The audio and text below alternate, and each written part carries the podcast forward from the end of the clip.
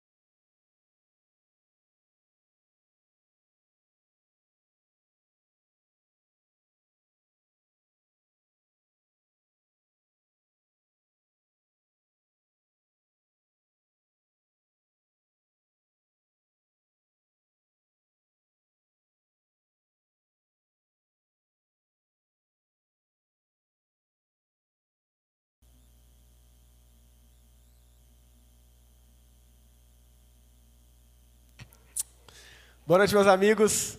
Boa noite, minhas amigas. Boa noite, você que está em casa também nos assistindo. Mais um domingo, mais um privilégio que a gente tem de se reunir aqui na IP Cavinato para adorar o nome do nosso Deus, para exaltar o nome do nosso Senhor Jesus e todos são muito bem-vindos e bem-vindas. Antes de a gente começar aqui é, o nosso movimento litúrgico, eu quero pedir para você encarecidamente que você utilize o seu celular. Eu sei que tem muito lugar que você vai que fala assim, oh, desliga o seu celular e tal. Coloca, não, aqui a gente faz o contrário. Utilize o seu celular. Como?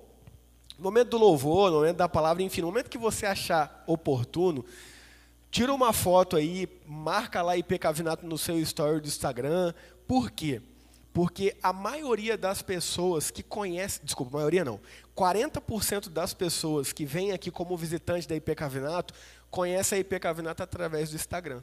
Então, o Instagram é uma ferramenta ótima para a gente, porque ela é gratuita e ela nos ajuda muito a divulgar IP Cavinato. Mas esse é o objetivo em si? Não, o objetivo não é divulgar IP Cavinato. O objetivo é que as pessoas conheçam a IP Cavinato e acessem ou o link do YouTube ou venham aqui ouvir a respeito de Jesus Cristo. Esse é o nosso objetivo, é que as pessoas ouçam a respeito de Jesus Cristo, ouçam a respeito dos ensinamentos e o Evangelho de Jesus Cristo. Então fique à vontade, tá? Ninguém vai achar estranho você com o seu celular tirando uma foto, escrevendo um post, não. Fique à vontade de usar, lógico, se você quiser. Você que está em casa também, pode printar aí a sua tela, postar no seu story e marcar aí Pecavinato. Maravilha, Jesus abençoe. A gente sempre começa o nosso culto aqui adorando o nosso Deus como oração. Então te convido a fechar os seus olhos, você que está na sua casa também, para a gente conversar com o Pai. Pai, muito obrigado por este dia, muito obrigado pelo privilégio e oportunidade que a gente tem de estar aqui neste momento, adorando o Seu nome e louvando o Seu nome em culto coletivo aqui com os meus amigos e amigas. Pedimos também, Deus, que as pessoas que estão em suas casas possam participar desse momento conosco, porque o Senhor não se limita à distância geográfica, o Senhor não se limita a um espaço físico. Mas onde estivermos buscando a Sua presença em espírito e em verdade, o Senhor fala conosco. Então, Pai, nós nos reunimos aqui, neste templo, mas sabemos que esse templo é só um local.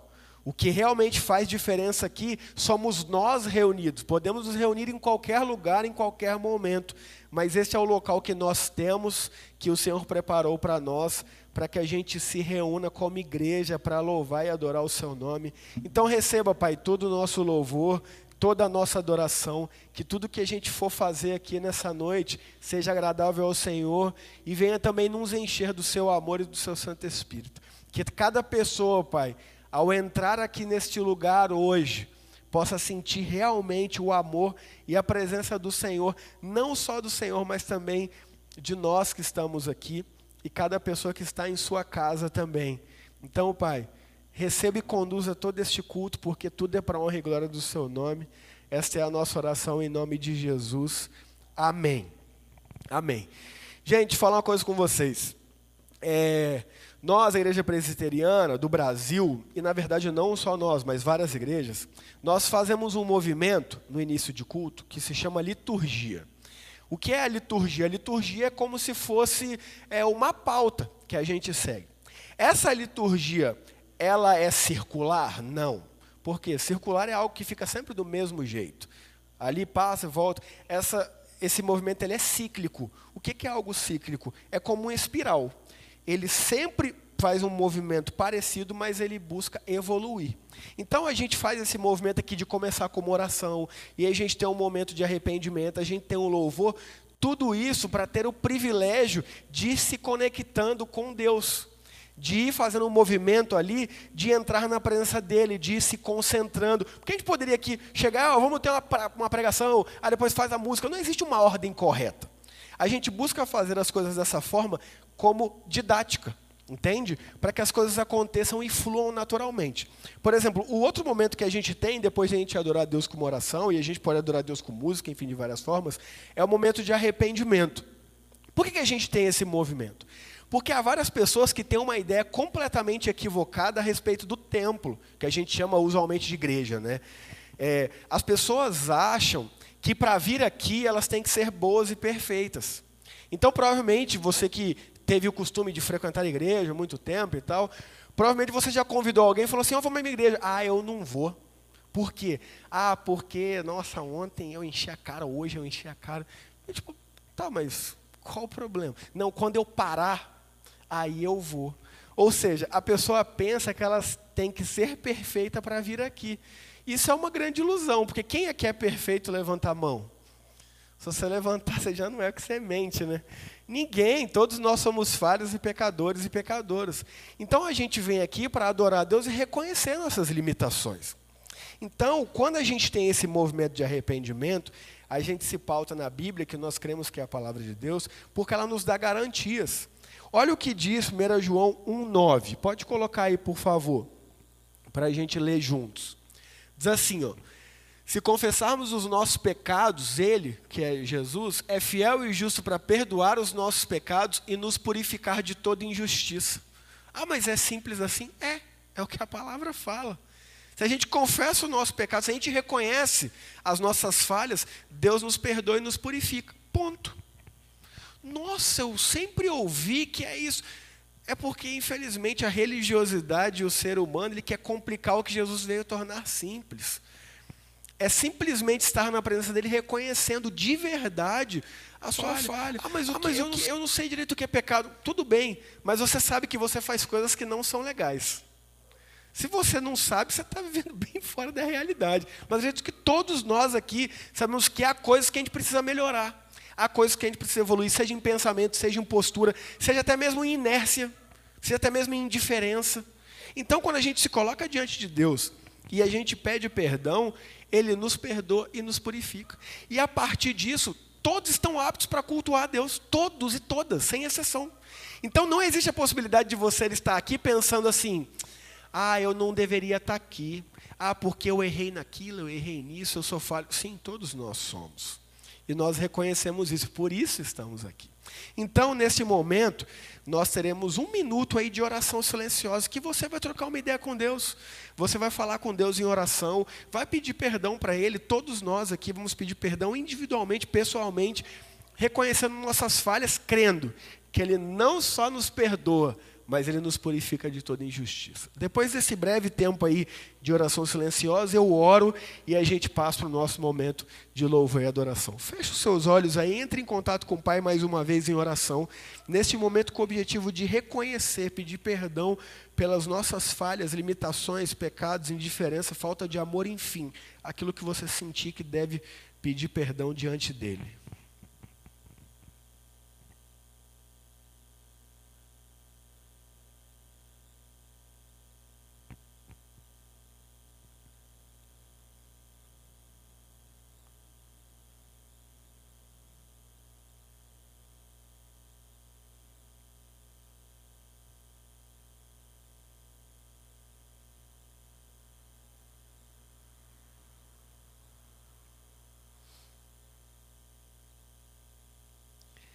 Senhor, mais uma vez a gente quer se colocar diante do Senhor em oração, mas dessa vez para pedir perdão, Pai.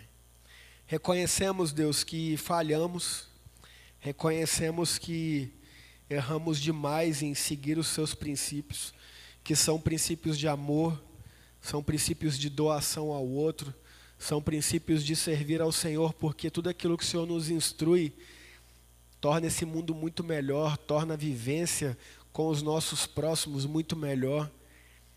E quantas vezes a gente falha, Pai, por desobediência ou por indiferença, ou por descaso, ou por às vezes até rebeldia e raiva mesmo.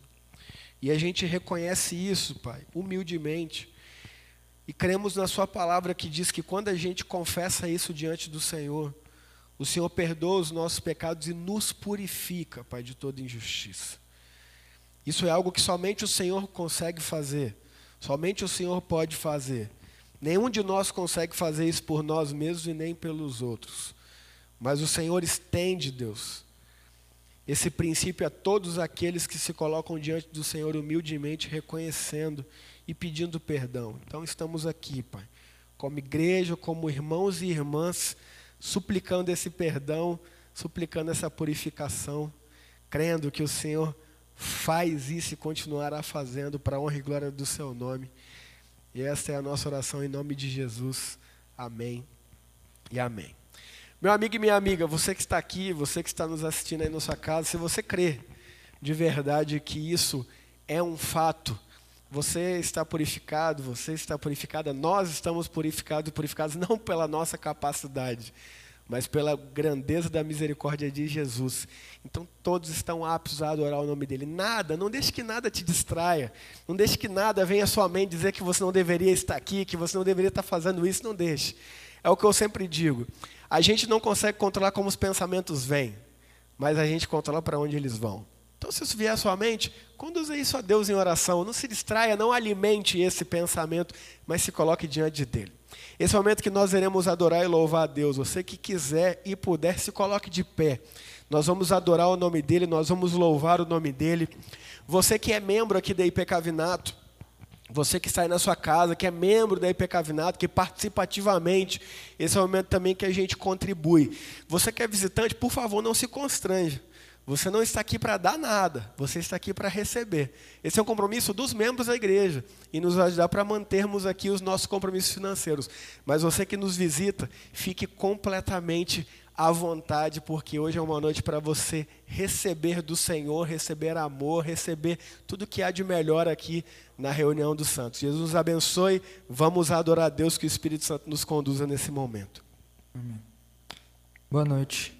Eu vou Pete falar o contrário, porque a gente está sentado aqui também. Eu vou falar para vocês, pode ficar sentado. É... Vocês podem sentar de verdade.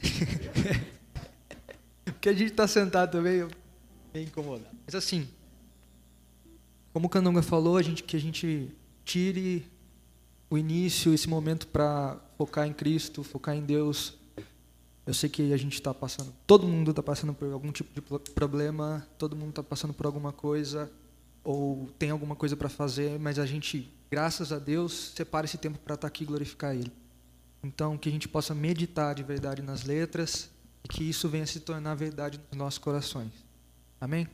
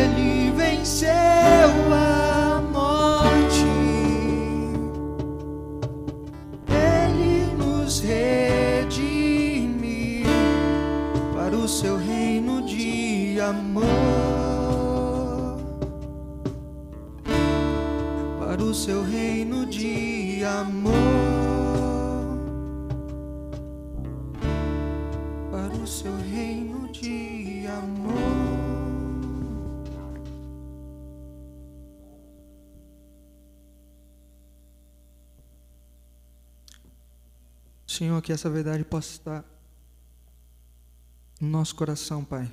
Todos os dias, Pai, que quando a gente vem acordar, Deus, a gente venha se lembrar que Cristo, o Senhor, morreu por nós e que o Senhor voltará em glória, Deus, e a gente vive para estar cada vez mais perto do Senhor e a gente vive para alcançar o Senhor.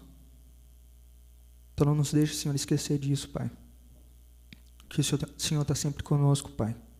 E que no meio, Senhor, do oceano, Deus, o Senhor nos faz caminhar sobre as águas, Pai. Em nome de Jesus. Amém. onde quer que chame, leva-me mais fundo do que já estive. Que a gente possa colocar, Senhor, toda a nossa esperança, Deus, expectativa no Senhor, Deus, porque a gente sabe que se a gente colocar a nossa esperança e expectativa no outro, Deus, no próximo, a gente vai se frustrar, Pai. E em Ti a gente nunca se frustra, Deus. Então que cada vez mais, todos os dias da nossa vida, Pai, a gente possa reconhecer que o Senhor é soberano, que o Senhor é Deus, que o Senhor, que a gente está na palma do Senhor, da palma da mão do Senhor. Que o Senhor cuida de nós, Pai. Independente se a gente está sentindo isso ou não, se a gente está passando por bons momentos ou ruins, que a gente possa saber e ter a fé que excede todo entendimento, saber que o Senhor é soberano sobre a nossa vida. Então que a gente possa se esvaziar, Deus, se esvaziar de nós, se esvaziar do nosso eu, se esvaziar do nosso ego, para que o Senhor soberano reine sobre nós, Pai. Não porque a gente quer, mas porque isso vai ser o melhor para a gente, glorificar o Senhor. Glorificar o Senhor, independente de tudo, de circunstâncias, independente de tudo. Glorificar o Senhor é o melhor para a gente, Pai. Em nome de Jesus.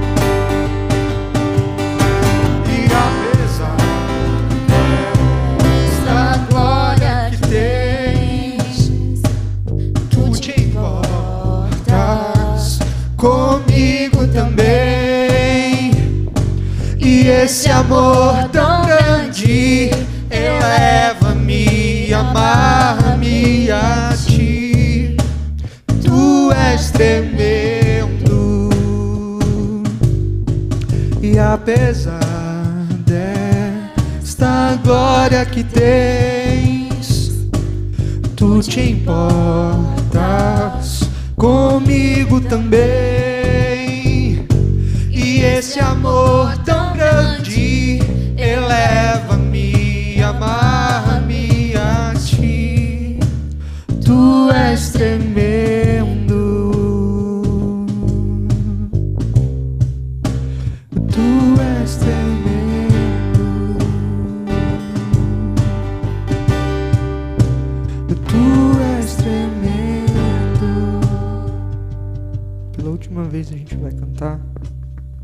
que isso possa estar impregnado no nosso coração. Que apesar desta glória que tens, tu te importas comigo também. E esse amor tão grande eleva-me, amarra-me a ti. Tu és tremendo. Amém, Senhor, que a gente possa estar sempre com o nosso coração voltado para o Senhor, Deus. Cada vez mais nos esvazia, Senhor, de nós mesmos. Nos esvazia do nosso eu, do nosso ego, Pai. Para que o Senhor venha reinar soberano sobre as nossas vidas, Pai. Às vezes a gente sabe que não, que muita coisa não é como a gente quer, mas o Senhor continua sendo Deus, o Senhor continua sendo soberano e que a gente possa diminuir para que o Senhor cresça. Continua agora, Senhor, falando no nosso coração, por intermédio do Candonga, Pai. Que Teu Espírito Santo, Senhor, possa conduzir. Que a gente possa estar com a nossa mente aberta para aquilo que a gente precisa entender, Senhor, da parte do Senhor. No nome de Jesus. Amém. Amém. Glória a Deus. Bom, tema da reflexão de hoje. Mate o seu ego e viva.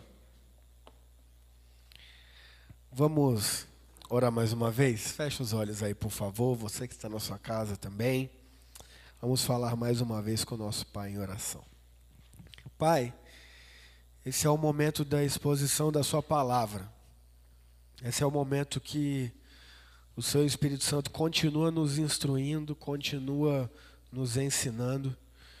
E viemos pedir, Espírito Santo, que o Senhor nos dê sabedoria do alto, que o Senhor, Deus, fale na particularidade do coração de cada um e de cada uma aqui, de cada um e de cada uma que estão nos assistindo ou que irão nos assistir em outros dias, em outros momentos.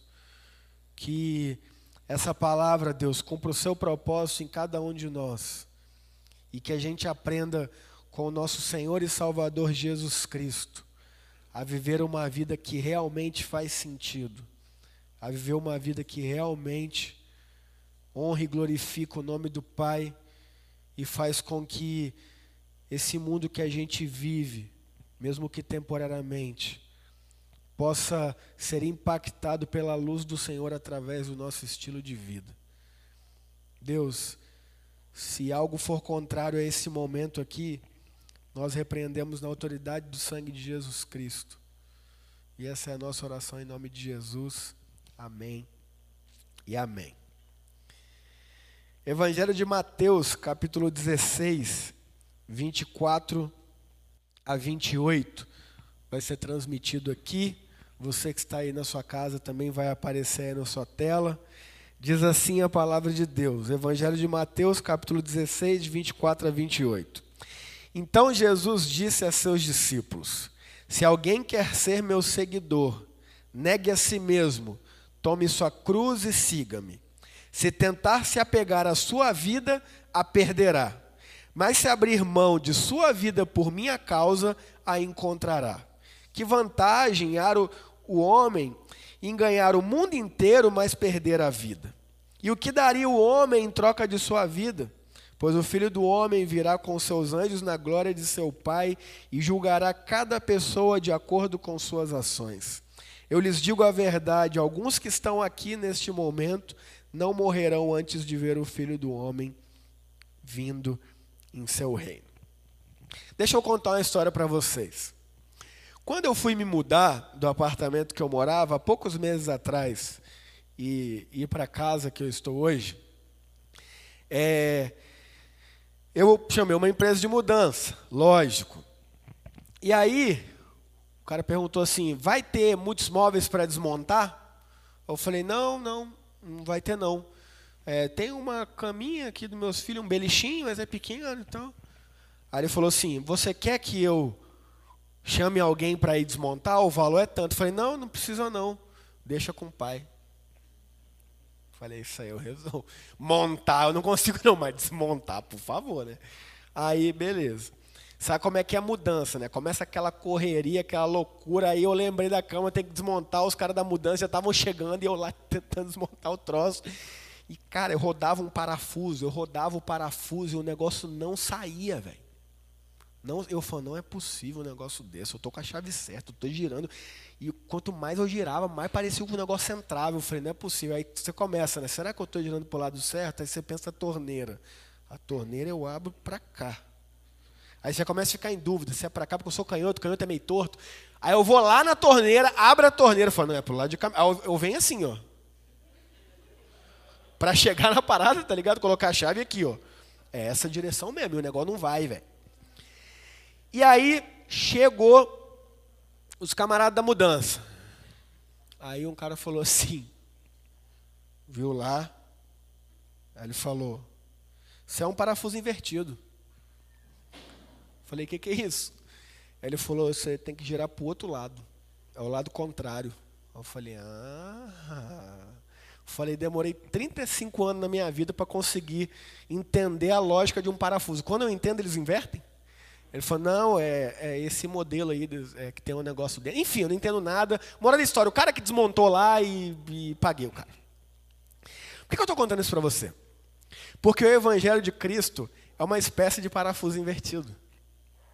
O Evangelho de Cristo, para você ganhar, você tem que perder. Para você enriquecer, você tem que doar. Para você viver, você tem que morrer. Mas não é morrer, ah, eu vou me suicidar, não, vamos fazer um suicídio. Não, é a morte do ego. Por isso que se fala que o evangelho é contra a cultura. Só que ele é contra a cultura do eu. E não contra a cultura, arte, cinema e etc. O que, que é a cultura do eu?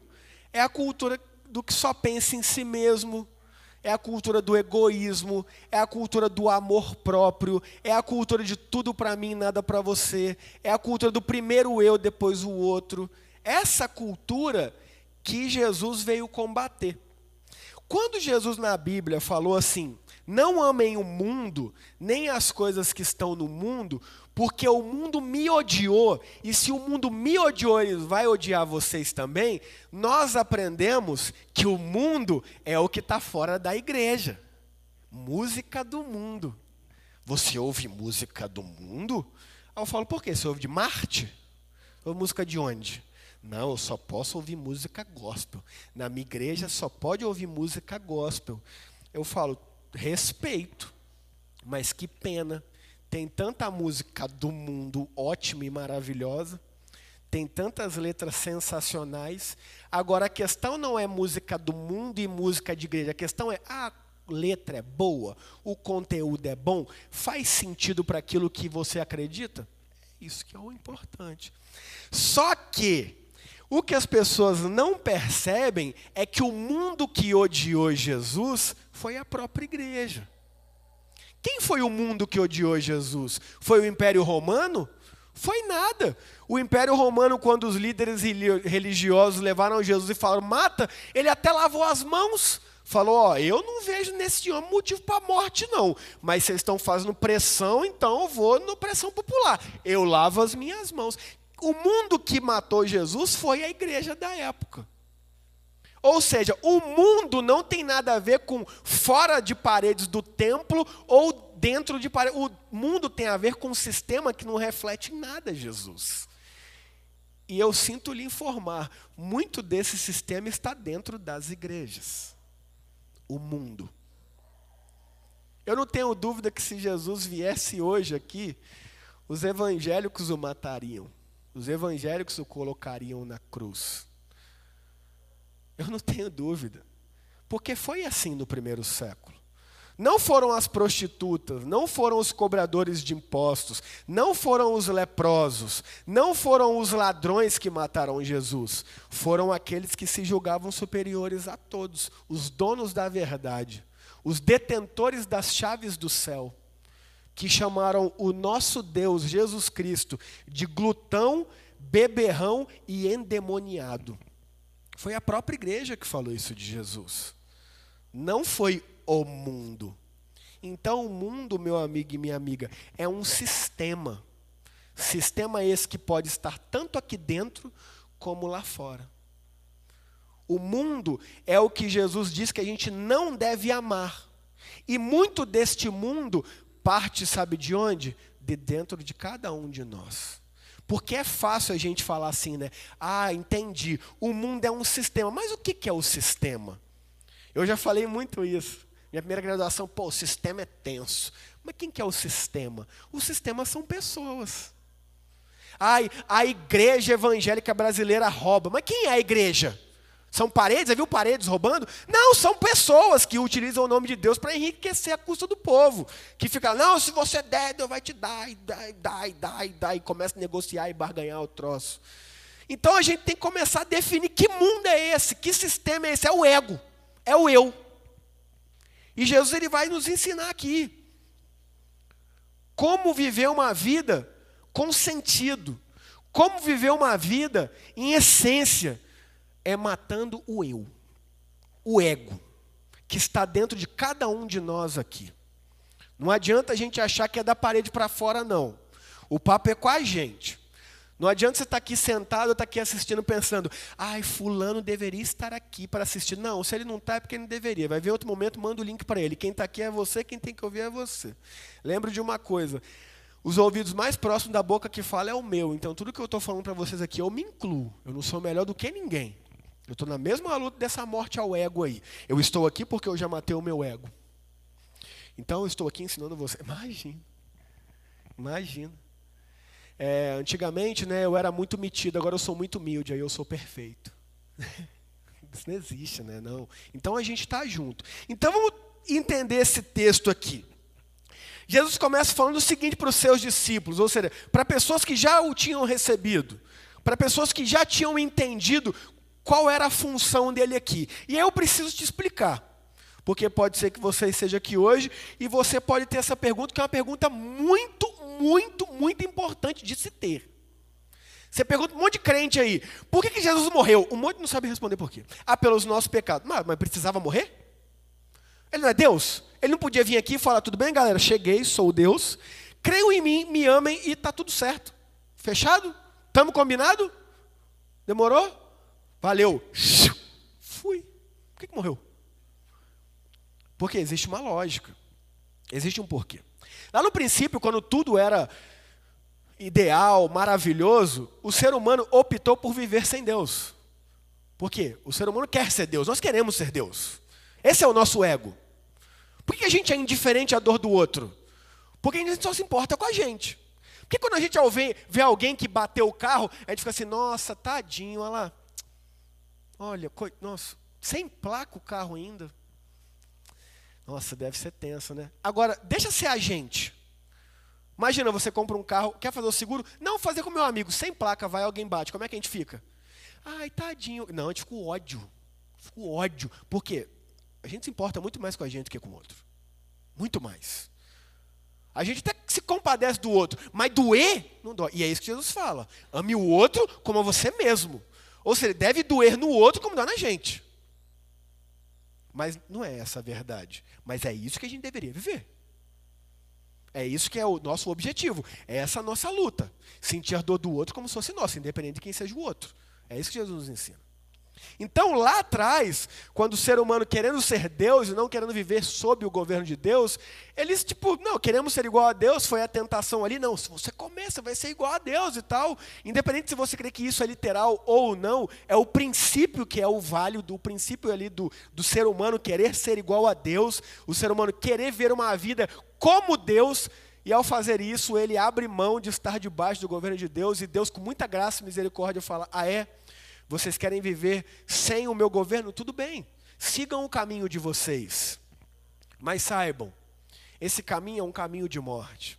Porque como que uma árvore vai se manter viva se a raiz dela não estiver na terra, que é o que dá nutrientes a ela? Essa árvore vai morrer. Foi o que começou ali no princípio. O ser humano vivendo distante de Deus, ele começou um processo de morte. E aí, Nesse processo de morte, por essa separação do ser humano com Deus, animais começaram a ser substitutos. E aí você que está aqui ouvindo, você que está aqui presencialmente na sua casa, que é defensor dos animais, você fica, nossa, que revolta. Tem que ficar revoltado mesmo. Sabe por quê? Animais inocentes morriam por causa dos nossos pecados. É isso. Deus, para poupar o ser humano, ele fez o seguinte: olha só, quem deveriam morrer eram vocês. Porque esta é a lei. Mas vamos lá. Animais começarão a morrer no lugar de vocês como seus substitutos. Então, animais inocentes começaram a ser sacrificados para ser substitutos daquele que oferece o sacrifício. Então a pessoa levava lá o animal de acordo com a sua renda. A pessoa que era muito rica levava um boi, a pessoa que era muito humilde levava uma rolinha que ela pegava no marapuca. E ela levava lá para o sacerdote, ele sacrificava aquele animal e aquela pessoa recebia a redenção. Olha que triste. Um animal que não tem nada a ver com a história morre. Por causa de quê? Ganância humana, erro humano. Você acha que hoje é diferente? Hoje não precisa mais de sacrifício animal. Mas por que você acha que a Amazônia está sendo destruída? Por causa do pecado humano. Por que você acha que o ecossistema cada vez mais é destruído, detonado? Por causa da nossa ganância, do nosso ego. A gente não está nem aí para a criação de Deus. A gente não está nem aí para os recursos naturais. Ou seja, o pecado continua matando animais. O pecado continua destruindo o mundo. O pecado continua deturpando tudo isso que Deus criou maravilhoso. E aí a gente vive esse desequilíbrio, essa loucura. Cada vez mais sendo degradado tudo aquilo que Deus criou bom. E aí então, Durante séculos, animais ficaram morrendo ali de forma inocente para ser substituto dos seres humanos. Até que Deus resolveu entrar em cena e resolveu de uma vez por todas a questão. Ou seja, nenhum animal mais vai precisar morrer para redimir o ser humano. Porque eu, o próprio Deus encarnado num ser humano, Vou vir à terra, vou amar, vou ensinar a ser humilde, vou ensinar a abrir mão do próprio ego, vou ensinar a viver de forma de se doar ao outro, e eu vou morrer de uma vez por todas. Então Jesus Cristo vem e morre, por isso que ele precisou morrer, porque ele quis morrer para que animal nenhum mais precisasse morrer e nós recebêssemos a redenção de uma vez por todas. Ninguém mais precisa vir ao culto aqui para ser perdoado e perdoada matar um animal, não. Nós simplesmente nos ligamos ao Pai em nome de Jesus, pedimos perdão e está tudo certo. Por isso que ele morreu. Isso é o Evangelho. Isso é o Evangelho. Jesus Cristo morreu no nosso lugar. A morte que era minha e sua. A nossa morte, ele morreu por amor a nós. E ele diz: você não precisa de fazer nada, só reconheça o meu amor e me ame. É isso. É isso. Ah, mas ir à igreja e, e frequentar as reuniões, e, isso é ótimo, mas não é isso que salva. O que salva é Jesus Cristo, o único caminho, a única verdade e a única vida. Ponto. Isso tudo que a gente vive aqui é maravilhoso, é legal, mas não é isso que salva. Isso nos dá uma qualidade de vida, mas o que salva é Jesus Cristo. E esse Jesus Cristo, ele veio aqui nos ensinar a matar o nosso ego. A viver como ele idealizou desde o princípio, uma vida voltada ao outro. Entenda, ninguém aqui escolheu onde nascer. Você não escolheu o estado que você nasceu, você não escolheu a cidade que você nasceu, você não escolheu os pais que você teve, eu também não. Você não escolheu a condição financeira que os seus pais iriam ter, não, você só nasceu. Jesus Cristo era a única pessoa nessa terra que podia escolher onde nascer. Ele é Deus. Ele poderia escolher nascer rei do maior império humano, com a maior quantia de dinheiro, mas ele nasceu num curral, de pai e mãe pobre, simples e humilde. Você acha que isso tem algo a nos ensinar ou não? Ah, então você está me ensinando que eu tenho que ser pobre. Não. Eu estou te ensinando que bens materiais não definem quem nós somos. Apesar de serem maravilhosos. Trabalhe bastante, peça muito sabedoria a Deus, desenvolva no seu ramo e ganhe bastante dinheiro, que Jesus te abençoe. Mas o foco não é esse. O foco não é esse.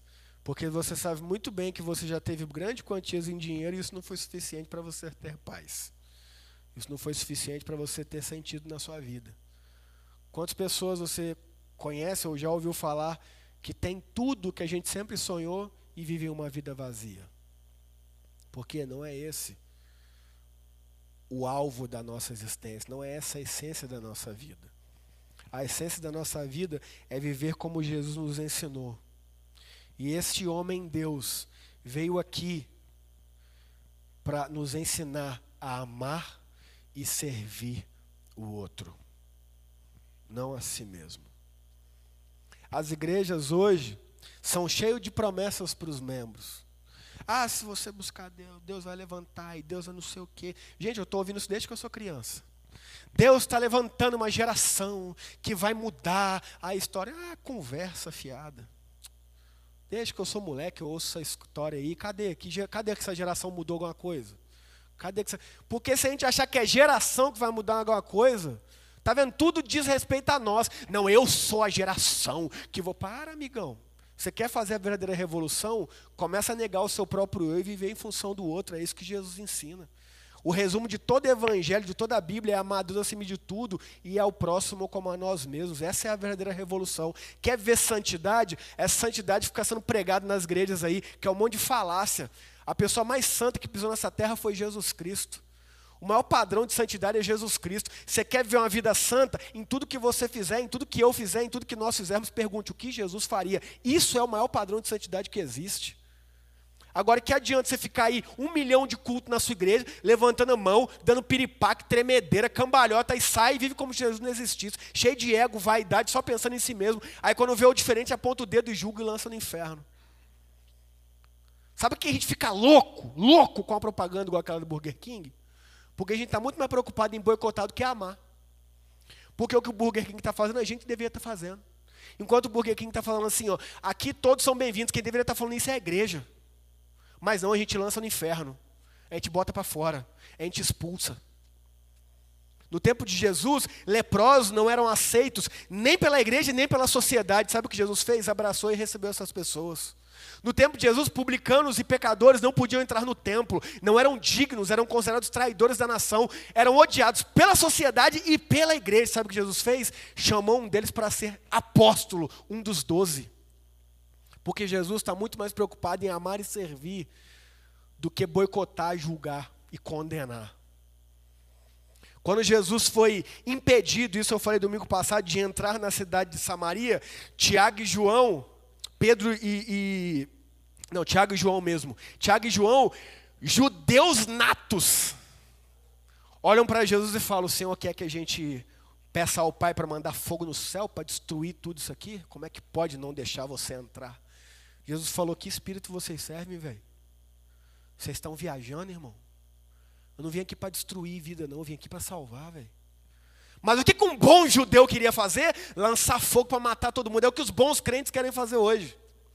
Os bons crentes querem tacar fogo nos homossexuais, quer tacar fogo nos trans, quer tacar fogo em todo mundo que é diferente, que não pensa como eles pensam.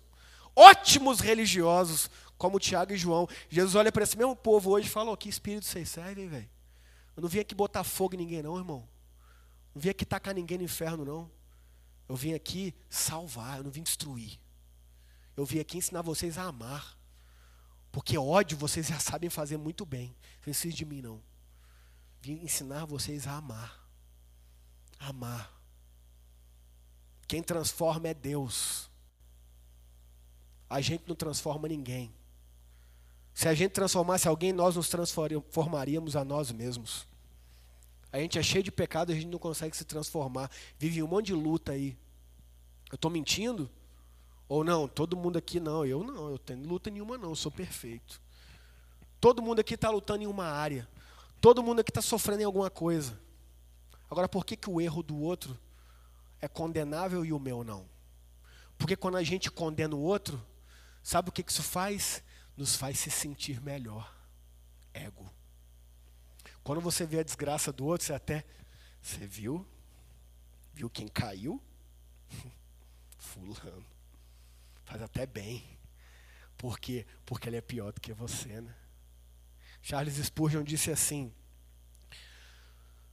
Não condene, não julgue ninguém em que a desgraça foi exposta. A única diferença entre ela e você é que a dela está exposta e a sua não. Se passasse os pensamentos mais obscuros de todos nós aqui nesse telão, provavelmente aqui ninguém mais ficaria casado, ninguém mais teria amizade. Por quê? Porque a gente é ruim, a gente é pecador. A gente é pecador. E Jesus nos ensina o quê? Mate o seu ego. Pare de viver achando que você é o centro do universo.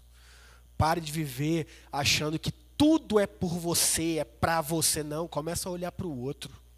Começa a olhar para o outro. Me empresta seu celular aqui, amor, por favor. Isso aqui é um celular. Ele existe, é óbvio. Ele está aqui na minha mão. Imagina que isso aqui é um problema. Eu vejo esse celular, mas eu consigo ver vocês e consigo ver tudo ao meu redor. Por quê? Eu não preciso negar que esse celular, que o problema existe. Mas sabe qual é o nosso problema maior? É que a gente pega o nosso problema e faz assim, ó. Você acha que eu estou vendo alguma coisa assim? Eu só estou vendo o problema. Eu só estou vendo eu. A gente não tem que viver uma vida de ilusão de que problema não existe, não. Problemas existem, sempre vão existir. Mas para de colocar ele na frente da sua cara. Para de achar que só você tem problema no mundo. Todo mundo aqui está com luta, todo mundo aqui está com dificuldade. Começa a olhar para o outro. Jesus fez um monte de milagre sempre para o outro. A gente só pede milagre para a gente. Jesus fala assim: pedem e não recebem porque pedem mal para esbanjar nos seus desejos fúteis. Sabe que a gente pede um monte de coisa e não recebe? Porque a gente só busca para nós. E Jesus ensina: busca para o outro. Você quer ser promovido no seu trabalho? Começa a orar para que o seu amigo super esforçado, que está lá antes de você, seja promovido. Começa a olhar para o outro. Quer ganhar mais dinheiro? Começa a orar para o outro que está lá passando um monte de dificuldade na sua igreja, reunindo no mesmo lugar que você e não está conseguindo pagar um aluguel. Seria resposta de oração na vida dele. Começa a gastar um pouco menos com futilidade, começa a olhar para o outro e ajudar quem está precisando. É para isso que Jesus nos chama. Isso é o evangelho de Cristo. Não adianta ficar levantando mãozinha na igreja, não.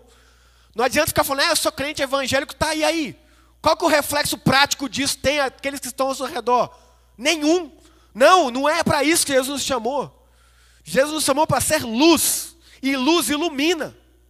E luz faz diferença. Agora o povo está achando que fazer diferença é ficar compartilhando storyzinho, falando que vai boicotar Burger King. Não mexam nas nossas crianças. Estão mexendo com as nossas crianças desde a Uchan, gente. Desde que eu era quinta série, faz mil anos que eu sou quinta série, que eu fui quinta série. Tenho 35 anos, eu era quinta série com 10 anos. É isso, né? Nem sei, tá vendo? Estou ficando meio velho. Quando a gente fica meio velho, a gente não lembra. Fih, é muito tempo. Ô, velho, era quinta série, as menininhas no recreio ficavam vendo o clipe da Uchan e toma na boquinha da garrafa e eu só aqui, ó. Crente.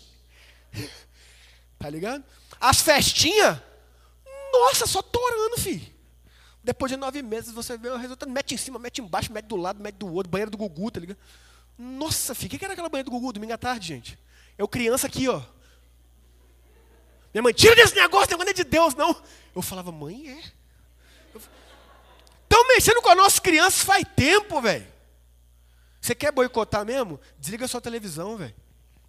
Ah, tá pagando de congregação cristã? Não. Agora quer fazer um boicote real? Para de consumir essas empresas que só nos ensinam a consumir e descartar o que não presta. Esse que é o verdadeiro boicote.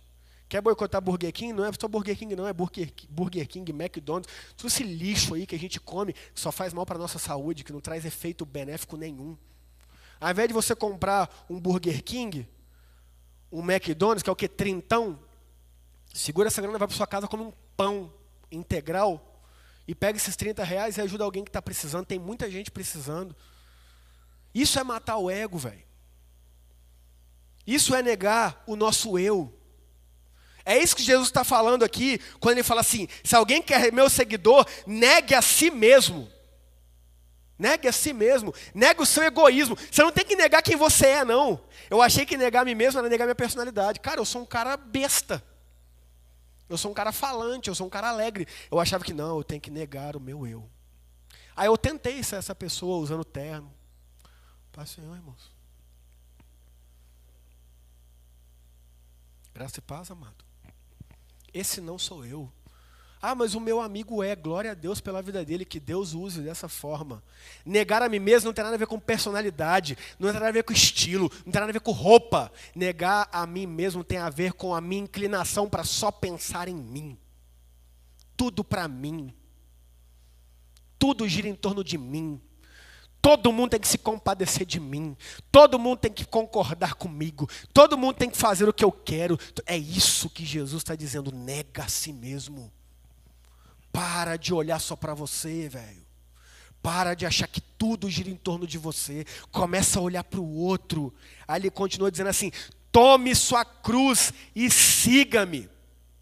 Deixa eu falar uma coisa para você: tomar sua cruz nem aqui não, tá? Gente, aqui a Bíblia chama de comunhão dos santos. Se tem um lugar bom para você vir, é aqui. Gente, aqui é legal demais, velho. Musiquinha maneira, pessoalzinho aí, troca uma ideia, pá. Aqui, cara, aqui é, é a expressão do amor de Cristo. Aqui é um local de descanso, tá? Aqui na igreja, cara, as escalas são uma vez por mês. Sabe por quê? Porque ninguém pode vir aqui falando assim, nossa, tem que ir para a igreja hoje de novo, velho. Você já foi assim que eu tô ligado. Ficou naquele ministério lá 40 vezes na semana, velho. Não tinha um dia para ficar em casa, não tinha um dia para folgar. Seus amigos tudo lá no aniversário lá, você queria ir, doido para ir, mas não posso tem um compromisso com a igreja, escravo da denominação. Não tem um dia para ficar com os amigos, não tem um dia para, velho. Aqui é uma vez por mês, sabe por quê? O povo fica até com vontade. Nossa, mano, esse domingo sou eu, velho. E é isso, irmão. Vai ficar escravizado, preso aqui? E se algum amigo seu vai ser batizado lá e te convidar? Não, não posso, eu vou tocar na minha igreja. Tem um monte de pastor que fala que você não pode ir em outra denominação, quer controle, quer escravizar você. Vai onde você quiser, meu amigo. Vai onde você quiser, minha amiga. Conheça o Evangelho, se relaciona com o Espírito Santo. Você quer vir aqui um domingo, você quer ir na outra, lá no outro. Você vá com Jesus, que Ele te acompanhe, te abençoe. Não tem que controlar ninguém de vocês. Eu não sou pai de ninguém de vocês, não. Nem o pai de vocês controla mais, são tudo velho. É ser eu que vou ficar controlando a vida de você. Não, você tem que fazer isso, tem que fazer aquilo. Eu sou pai de alguém. Uma pessoa chegou para mim e falou assim no Instagram: é, Ei, o que você acha das pessoas postando seu livro com figurinha do Ramadã. Eu nem vi isso. Eu falei, eu acho é nada. Cada um faz o que quiser da vida. Não, mas é o seu livro. Aí eu pensei, tem gente que posta fotos sensuais com versículos bíblicos. Eu estou no lucro ainda, a pessoa postando foto do meu livro com figurinha do Ramadã. Falei, eu tô... Aí eu falei, ué, mas é o meu livro. Mas a pessoa adquiriu o meu livro, ganhou o meu livro, ela faz o que ela quiser, o Instagram é dela. Ela falou: não, mas então eu vou lá e posto uma foto pelada e coloco lá o seu livro. Vê que crente tem uma coisa que esse negócio, tudo envolve pelado, pode reparar. É uma sexualidade reprimida, gente. Tudo crente fala, então vou pelado. Fala, epa, Freud explica isso aí, minha querida. É muita repressão aí, hein? Calma lá. Do nada, né? É tipo minha mãe. Minha mãe falava, mas você também. Pô, você eu pedi para você ir lá comprar pão, você não for. Eu falei, mãe, calma. Mas também não faz nada, não lava. Eu falei, calma que o assunto é pão. Já entrou em louça, entrou minha mãe, vai uns assuntos. Então, crente tem uns negócios desses. Tipo, tá falando, não, então, pelado, você é pelado. Eu falei, oxe, mas o que, que tem a ver com isso? Aí eu falei assim, minha querida, deixa eu te falar uma coisa. Te incomodou? Sim. Eu falei, Mateus 18, 15 fala: se o seu irmão pecou contra você, vá até ele e repreenda-o. Eu falei, vai até a pessoa e fala com ela, não vem fazer fofoca para mim, não. Tem que resolver você, não sou eu, não. Ué. Nossa. Ainda bem que eu não sou da sua igreja. Sua igreja deve ser uma bagunça, uma vaza, não sei o que. Tu me bloqueou. Eu falei, vai com Jesus. Quem ama, deixa ir. Aprendi isso com Cristo no Jovem Rico, tá ligado? Quem ama, deixa ir, irmão. Vai. Mas por quê? É o ego. Não, como assim o meu livro? Ô, gente, já me importei muito com a opinião das pessoas ao meu respeito. Quando eu passei a olhar Jesus e ver que esse Deus perfeito, santo e maravilhoso, que nunca errou, que é o, o, o, o, maior paradoxo da existência humana, sendo chamado de beberrão, glutão endemoniado. Fala, cara, se Jesus que nunca errou foi chamado disso, imagina eu, o pior dos pecadores. Parei de me importar com a opinião das pessoas, principalmente as que estão dentro das igrejas. Eu quero ser aprovado por Jesus. Eu quero ser reconhecido pelo Pai. E eu presto contas para Ele e para minha esposa. Acabou. Amor, é isso, isso. Tranquilo. Não, amor, tranquilo, é isso aí. Amém. Ah, mas se alguém vê e tal. Não estou ligando. Eu já dei esse aqui várias vezes e vou falar novamente. É, imagina que eu estou voltando para casa, tem ali um, no centro abaixo aqui uma garota de programa, uma prostituta, enfim, um trans, enfim, ali e o Espírito Santo fala comigo, para e fala de mim para aquela pessoa. Eu vou ligar para minha esposa. Vou falar, Roberto, o Espírito Santo está falando comigo para evangelizar aqui, em plena 10 horas da noite, um trans. E aí? Não, amor, estou em paz, só vai. Beleza, eu paro o carro e vou. Mas vai que passa alguém e te vê ali e. Dane-se. Não estou ligando. Não estou me importando. Sabe por quê? Porque eu sei o que eu estou fazendo ali. Eu estou em paz com Deus. A pessoa que me vê ali achar alguma coisa, ela tem que me ligar e falar assim: Ô, oh, velho, vi você 10 horas da noite no centro, tá tudo bem, irmão? Não, eu estava dando uma evangelizada. Ah, não, legal então, cara. Sei lá, né? Vai que você fraquejou ali. É isso que a gente tem que fazer como igreja. Agora ficar me preocupando com opiniões humanas, sendo que eu estou fazendo o que Jesus me instruiu a fazer. Não, não. Já me importei muito com isso. Por quê? Porque eu vivia com esse ego, querendo só a aprovação das pessoas. Aí olha o que ele continua. Ele fala assim: se tentar apegar a sua vida, perderá, mas se abrir mão de sua vida por minha causa, a encontrará. É o parafuso invertido. Você quer ganhar e seja disposto a perder. Você quer ser rico e seja disposto a ser generoso, generosa. Você quer achar e seja disposto a estar tá desencontrado. Desapegue. Desapegue. Viva nele. Viva conforme ele ensina. Ai, me trataram mal. Como é que a gente aprendeu? Foi ignorante comigo, eu devolvo a mesma moeda. Jesus fala: Não, não. O sábio, com palavras brandas, desvia o furor. Parafuso invertido. Me esculacharam. Eu vou com toda a educação do mundo e respondo de forma educada. Isso é a contramão que Jesus fala para a gente viver. Estavam dizendo que contramão é não fazer tatuagem, não usar. Não, porque isso é um mundo. Ai, como se ninguém usasse as roupas da moda, né? Não, a gente se veste do mesmo jeito da década de 1960. Igualzinho. A gente não mudou tudo? É assim, a gente também é inserido numa cultura normal. Onde você iria ver um pastor assim na década de 60? Mas nunca. Era terno. Porque vem aquela cultura né, do exterior, do terno, do lugar frio. Tudo bem, é só cultura. Não quer dizer que está certo ou errado, não. Isso não tem nada a ver com o mundo, gente. Ir na contramão do mundo é ir na contramão daquilo que nós vivemos que não reflete Cristo. Filipenses diz assim: seja a atitude de vocês semelhante à de Cristo, que não se apegou ao ser igual a Deus, mas se esvaziou sendo servo dos outros. A gente não tem do que se esvaziar, não, gente. A gente não é Deus cheio de glória para se esvaziar e vir à terra. A nossa semelhança igual a de Cristo não é da se esvaziar. A nossa semelhança igual a Cristo é de servir. Jesus se esvaziou para vir aqui servir. E ele diz para nós: haja assim também. Sirva e ame o outro. Jesus veio servir, amar e redimir.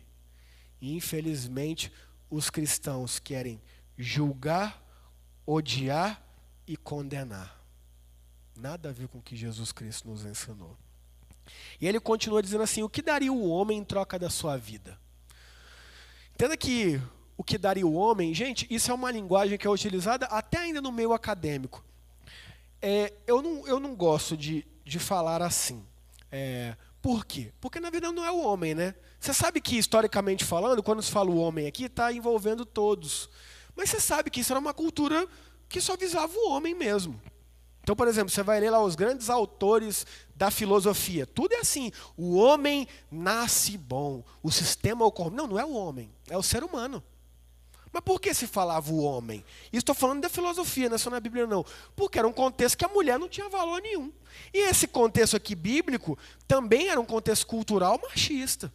Ah, e a Bíblia é machista. Não, não, a Bíblia não é machista. A Bíblia só relata momentos históricos que eram machistas, sim. Entende? Então, aqui nessa versão foi assim que foi escrito. É assim. Mas eu, hoje eu não falo mais, ah, o homem eu falo, o ser humano. Que é o ser humano. O ser humano, homem e mulher. Seres humanos. Entende? Então é diferente. Se é do sexo masculino, se é do sexo feminino, é ser humano. O ser humano é falha. Então a pergunta é: o que que o ser humano dá em troca da sua vida? Tudo. Porque se você não tiver a vida, do que vale o que você tem? Ah, eu tenho um bilhão de reais. E aí, você quer morrer e continuar com um bilhão de reais? Aí vai lá. Ou você quer é, continuar vivo? Não, eu quero continuar vivo, abre mão. Porque eu fico aqui e continuo, né, para reconquistar e tal. É isso. Ou seja, a gente dá o que for pela nossa vida. Porque a nossa vida vale mais que qualquer bem material. Eu lembro uma vez que eu cheguei na faculdade e, cara, pobre, né? Pobre é sensacional. Eu tinha uma prova, meu celular não despertou, e eu ia de bicicleta. Só que era uma faculdade que eu pegava matéria. Eu fazia facuna na federal. E essa era uma particular, que meu pai era coordenador, e eu adiantava a matéria lá. E era uma faculdade muito top, só os playboys usavam lá. E eu não pagava, porque meu pai era coordenador lá. Aí eu fazia o quê? Eu com vergonha, né? Cheio do ego, né? Ninguém podia me ver chegando de bicicleta. Eu pobre de tudo, mas não podia demonstrar, né? Aí eu parava longeão, prendia a bicicleta num botequinho lá e ia a pé até a faculdade. Porque antes de chegar a pé, tinha uma bicicleta velha, né? Era a minha cabeça na época. Aí, só que esse dia eu estava atrasado chovendo. Aí eu tive que ir lá na frente da faculdade prender a bicicleta lá, que senão eu ia atrasar perder a prova. E aí você sabe como é que é, quando você está com pressa, com raiva, nada dá certo. Eu fiquei tentando fechar o cadeado, o cadeado não fechava, vai subindo aquela ira, chovendo, você pobre, cara amassada, e um monte de carrão chegando, eu falando, velho, eu sou muito pobre, mano. Tudo é errado nessas horas. E eu com. Aí parou uma menina com corola, velho. Corolaço, menina novinha, velho. Devia ter uns 18 anos no máximo. Nossa, eu olhei para aquela menina e falei. Deve ter 18 anos, é o carro da menina. E eu aqui, mano. Pobre, estagiando dois períodos. Com essa bike velha aqui, que nem o cadeado quer fechar. E lá tentando fechar, véio, e a menina não saia do carro, não. E eu falei, lógico, né? Ela tá aí fazendo uma horinha para todo mundo ver que ela está dentro de um Corolla. E eu toma julgando a menina, e toma julgando a menina. Aí do nada, vem um segurança com guarda-chuva, eu falei, nossa, ela está. E eu já era crente, tá, gente? Olha que bênção de crente, olha que amor sendo destilado. É muito amor, né? Um estilo de vida assim que refletia Cristo de uma forma que você não tem noção. Eu matando a menina, eu falei, nossa, ela tem até segurança para vir com guarda-chuvinha buscar. Desculpa aí, hein? E vieram dois. Falei, nossa, a menina que é filha do presidente? Aí, tum, fechou o cadeado. Na hora que eu levantei, um estava com a cadeira de roda, ela saiu do carro, sentou na cadeira de roda, o outro entrou e foi colocar o carro na garagem. Ela foi sendo guiada por uma cadeira de roda paraplégica. Olha o crente, que maravilha. Se eu chegasse para ela e falasse assim, quer trocar seu Corolla pelas minhas pernas? Você acha que a resposta dela seria qual? Se eu falasse com ela assim, quer trocar o seu Corolla e a sua casa pelas minhas perninhas, é cambita, mas anda. Quer? Você acha que a resposta dela seria qual? Mas o meu ego, que só olha para mim, que só olhou para minha dificuldade, para minha pobreza, para o meu sofrimento. Ai, como eu sou um coitadinho. Ai, o sistema. Ai, não conseguiu olhar para o outro e pensar: nossa, que legal, tão nova com carro. Deve ter uma família boa, que bom para ela. Se Deus quiser, um dia eu vou poder dar isso para o meu filho. Me esforçar, trabalhar. Não. Por quê? Porque não reflete o amor. Tem só uma bandeira que diz crente. Mas não vivendo nada a ver com o que Cristo ensinou. Ali eu tomei um tapa na minha cara que eu falei: Você tem perna, irmão. Você tem perna. Uma frase que diz assim: Chorei porque não tinha sapatos, até que vi um homem chorando porque não tinha pernas. Parei de chorar. É isso, velho. A gente só olha pra gente. Ai, ai, como eu sou sofrido. Começa a olhar para o lado. Começa a olhar para o outro. Tira o foco do problema na sua cara. E começa a ver que tem muita gente que você pode ajudar, até mesmo com o pouco que você tem. Com o seu amor, com a sua atenção que dará o ser humano em troca da sua vida qualquer coisa. Ali diz: Pois o filho do homem virá com seus anjos na glória de seu Pai e julgará cada pessoa de acordo com suas ações. Ah, então seremos julgados pelas nossas ações? Estamos perdidos. Não, nós seremos julgados pelas nossas ações, mas aqueles que têm Cristo Jesus refletem a Cristo. E agem conforme Cristo. Deixam de ser pecadores e pecadoras? Não. Mas são redimidos e redimidas por Ele. Ou seja, nós não seremos julgados pela nossa capacidade, porque se fôssemos, já era. Já era. Não restava um. Mas não, uma vez que nós temos Cristo, que a gente não seja como eu era. Só status religioso. Só o evangelho quer dizer nada. Sou crente quer dizer nada. Toco no louvor quer dizer nada. Frequente quer dizer nada. Reflete Cristo. Vive o estilo de vida de Cristo. É essa a diferença. Vive a morte do ego diariamente, amando a Deus e amando o outro. É isso que demonstra. É isso que demonstra. É isso que faz sentido. João 13,34 diz: Vocês serão reconhecidos como meus seguidores por amarem uns aos outros. Jesus nunca disse que a gente ia ser reconhecido como cristão por ficar vindo na igreja mil vezes na semana, não. Jesus nunca disse que a gente ia ser reconhecido como cristão por saber a Bíblia de trás para frente, não, apesar de ser ótimo saber a Bíblia. Jesus nunca disse que a gente seria reconhecido como cristãos e seguidores dele por dar grandes quantias de dinheiro. Por ficar vendo um monte de padrãozinho religioso que não tem nada a ver com o evangelho, tem a ver só com normas e costumes, que está na cabeça de um monte de ser humano que não entende nada. Cheio de regra, que você fala, cara, mas de onde isso? Ah, não, é assim. Ah, entendi. Entendi. É, não, Deus revelou lá para o apóstolo lá. Ah, entendi. O que nem Jesus revelou, ele, Deus revelou para ele, entendi. As coisas que eu falo assim, gente, que, que loucura é essa, velho? Que doideira é essa? E você olha, o que, que isso reflete na essência do evangelho? Nada. E que isso tem a ver com a morte do ego, amor ao próximo e amor a Deus? Nada. Tem a ver com um monte de regrinha a se seguir para se sentir superior ao outro que não consegue. Eu faço. Eu sou bom. Eu sou. Aquele lá, coitado, coitado. Tem nada a ver com o Evangelho de Cristo. E ele termina dizendo: Eu lhes digo a verdade, alguns que estão aqui neste momento não morrerão antes de ver o Filho do Homem vir no seu reino. Ah, é a segunda vinda de Cristo? Não, porque já passou dois mil anos, os caras estão vivos até hoje, não. Aqui ele está dizendo a respeito do Pentecostes. Ele morto, ressurreto, enviando o Espírito Santo para começar a reinar dentro de cada um de nós que reconhece Jesus Cristo como Senhor e Salvador. Ali, de fato, discípulos vivenciaram isso, viveram isso. Não foram todos, Judas já estava morto. Não viu. Agora outros estavam. Mate seu ego e viva. Para de olhar só para você. Para de colocar você no centro de tudo. Para de achar que tudo gira em torno de você. Para de achar que só os seus problemas são problemas. Tem pessoas ao seu lado que Jesus diz para nós: você quer ganhar, perde. Você quer enriquecer, compartilhe. Você quer ser o maior, a maior, seja o servo de todos. E sabe o que é o mais sensacional? Que ele veio fazer isso na prática. Ele não veio só com discurso, ele veio e cumpriu. O ser humano quis fazer Jesus rei. Vamos consagrá-lo rei de Israel. Olha os milagres que ele faz. Ele fala: estou fora. Saiu. Não, o meu reino não é deste mundo. Não, não quero status.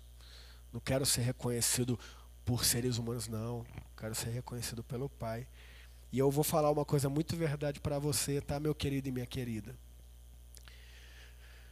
Provavelmente, quando nós começarmos a viver isso aqui a cada dia, os primeiros a nos criticar serão os dentro da própria igreja, como aconteceu com Jesus Cristo. Quando você começar a viver o amor acima do julgamento, acima do ódio, provavelmente os próprios religiosos começaram a apontar o dedo para você. Porque não foi diferente com Jesus. E ele já nos predisse isso. Ele disse: Bem-aventurados vocês serão, quando mentindo, falarem todo mal contra vocês por serem meus seguidores. Calma, fiquem felizes, porque assim foi com os profetas antes de vocês e assim foi comigo. É isso. As pessoas que mais nos atacam não são as de fora, são as de dentro. Ah, você está dizendo dentro da IP Cavinato? Não, não estou dizendo dentro da IP Cavinato, porque a IP Cavinato não é uma igreja sozinha. Não. Igreja é igreja, é o corpo de Cristo. Todos aqueles que professam o nome de Jesus. Agora eu vou falar uma coisa para você. Abre mão, tá? Abre mão de ser reconhecido por evangélico. Abre mão de ser reconhecido por religioso. Porque Jesus também não foi, não. E se a gente viver o estilo de vida dele, a gente também não vai ser, não. Mas se a gente estiver matando nosso ego, a gente não vai estar tá nem aí, sabe por quê? Nós vamos saber quem nós somos nele. Nós vamos saber qual é a nossa filiação nele. E é isso que vai importar. Então, que a gente viva, não só focado na gente, mas olhando para o outro, ajudando o outro, servindo ao outro. Você vai ver que os seus problemas vão diminuir ou vão até acabar. Você vai ver que muitas das dificuldades que você enfrenta hoje não vão nem fazer mais sentido, porque porque você vai estar vivendo o que Jesus nos instrui. Negue a si mesmo, ame ao Pai e ame ao outro. Amém? Vamos orar mais uma vez, feche os olhos, por favor. Pai, obrigado pela sua palavra, Deus. Obrigado porque realmente esse evangelho, ele é revolucionário demais, Pai. O seu evangelho subverte qualquer sistema religioso, Pai. O seu evangelho subverte qualquer sistema político. O seu evangelho subverte qualquer estrutura humana. Porque o seu evangelho é a verdade, porque provém da real verdade que é Jesus Cristo, o único Senhor e Salvador. Deus nos ensine a cada dia a tirar o foco de nós mesmos, Pai, e vivermos em função do outro. Quantos dos nossos relacionamentos aqui, Pai, não seriam muito melhores se a gente parasse de buscar os nossos próprios interesses e começasse a viver em função do outro? Mas que isso seja uma via de mão dupla, porque senão há um desequilíbrio e também faz mal. Quantos dos nossos relacionamentos, nos nossos trabalhos, seriam diferentes se a gente parasse de buscar querer ter sempre razão, ser sempre o dono e a dona da verdade, ter a última palavra. Ao invés de nos colocarmos como Jesus de forma humilde, abrindo mão de estar certo para ter paz. Ó oh Deus, nos ensine a amar o Senhor e amar o outro, Pai. Nos ensine a odiar esse sistema maligno que só quer fazer com que a gente olhe para nós mesmos e busque os nossos próprios interesses, sem olhar para quem está do nosso lado. Nos ajude, Deus, a amar e servir, sabendo que Seu Espírito Santo é aquele que redime e transforma. Nos ajude, Deus, a não perder tempo em boicotes, mas em investir tempo amando e servindo, Pai. Que o Senhor, Deus, nos capacite através do seu Santo Espírito a viver um evangelho em essência, a viver um evangelho da morte do eu. Que a gente abra mão de tudo aquilo que é em nós que não faz bem para a gente. mas que a gente não foque nisso também. Que a gente foque em se relacionar com o Senhor e ajudar o outro na dificuldade dele. Ajudar a outra na dificuldade dela. Porque quando a gente ajudar o outro na dificuldade, na dificuldade que eles passam, automaticamente nós estaremos sendo libertos daquilo que nos aflige.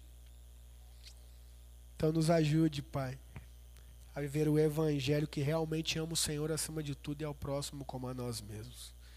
Eu agradeço, Deus, por cada vida que o Senhor trouxe aqui hoje, por cada uma das pessoas que estão assistindo essa transmissão ou que vão assistir. Eu te agradeço de forma especial pelos nossos visitantes de primeira vez, Pai. Eu quero te agradecer, Deus, de forma especial pela vida do Tiago, pela vida da Adriana, pela vida do Luiz Fernando, pela vida da Ana Flávia, pela vida da Mariana e pela vida do Guilherme, Pai que eles possam ter sentido aqui a presença real do Senhor e o amor do Senhor, Pai. Mas que eles não sintam apenas o amor do Senhor, mas o nosso amor também, porque nós amamos os nossos visitantes, Pai. Nós recebemos receber pessoas aqui em nosso meio para colocar em prática o nosso amor e o nosso serviço como o Senhor nos ensina. Ó Deus, eu te agradeço demais, Pai, por essa noite e que o Senhor nos dê uma semana na Sua presença, Pai que diante das dificuldades que a gente sabe que são inevitáveis, a gente possa ter sabedoria do alto para lidar e sempre aprender em toda e qualquer situação. Que a gente possa viver olhando para o Senhor e para o outro, abrindo mão do nosso eu, Pai. Abrindo mão dos nossos próprios interesses meramente de forma egoísta. Mas que a gente vive em serviço e amor ao outro, desapegados de nós, Pai. Que a gente seja como Jesus que nos ofendeu diante dos xingamentos, diante da tortura, porque ele sabia quem era, ao ponto de pedir perdão para aqueles que o estavam matando, porque ele reconheceu que eles nem sabiam o que eles estavam fazendo. Deus, que constrangedor que é isso, Pai. Porque na nossa carnalidade a gente quer dar uma voadora em quem fere a gente, em quem machuca a gente. Então nos ajude a amar em essência, em espírito e em verdade, Pai. Louvado seja o seu nome, glórias ao teu nome. E essa é a nossa oração em nome de Jesus. Amém. Receba a bênção do Senhor, que a graça do nosso Deus e eterno Pai, que o amor de Jesus Cristo, constrangedor amor e a influência do Espírito Santo esteja sobre nós e pecavinato, mas não somente sobre nós, mas sobre todos os filhos e filhas de Deus ao redor da terra. Amém e amém. Gente, Jesus abençoe vocês. Semana que vem a gente vai fazer o lançamento oficial aqui na nossa igreja do nosso aplicativo Amoche. É como se fosse uma rede social interna que, lógico, todos é, vão ter acesso, todos vão poder acessar e vão receber as notícias da nossa igreja em tempo real por notificação, mas só aquilo que a igreja postar. Mas aí, enfim, no domingo que vem a gente vai explicar Vai ser um negócio sensacional. Ontem a gente teve reunião aqui, a liderança já baixou. O negócio é muito massa mesmo. Domingo que vem a gente vai ter um lançamento oficial aqui para melhorar ainda mais a nossa comunicação é, interna e também com as pessoas que estão fora e quiseram fazer parte. E os visitantes de primeira vez, saibam que depois de Jesus, vocês foram as pessoas mais importantes que nós tivemos aqui nessa noite. Jesus abençoe. Eu vou ali para a porta, quero dar um soquinho na mão de cada um de vocês.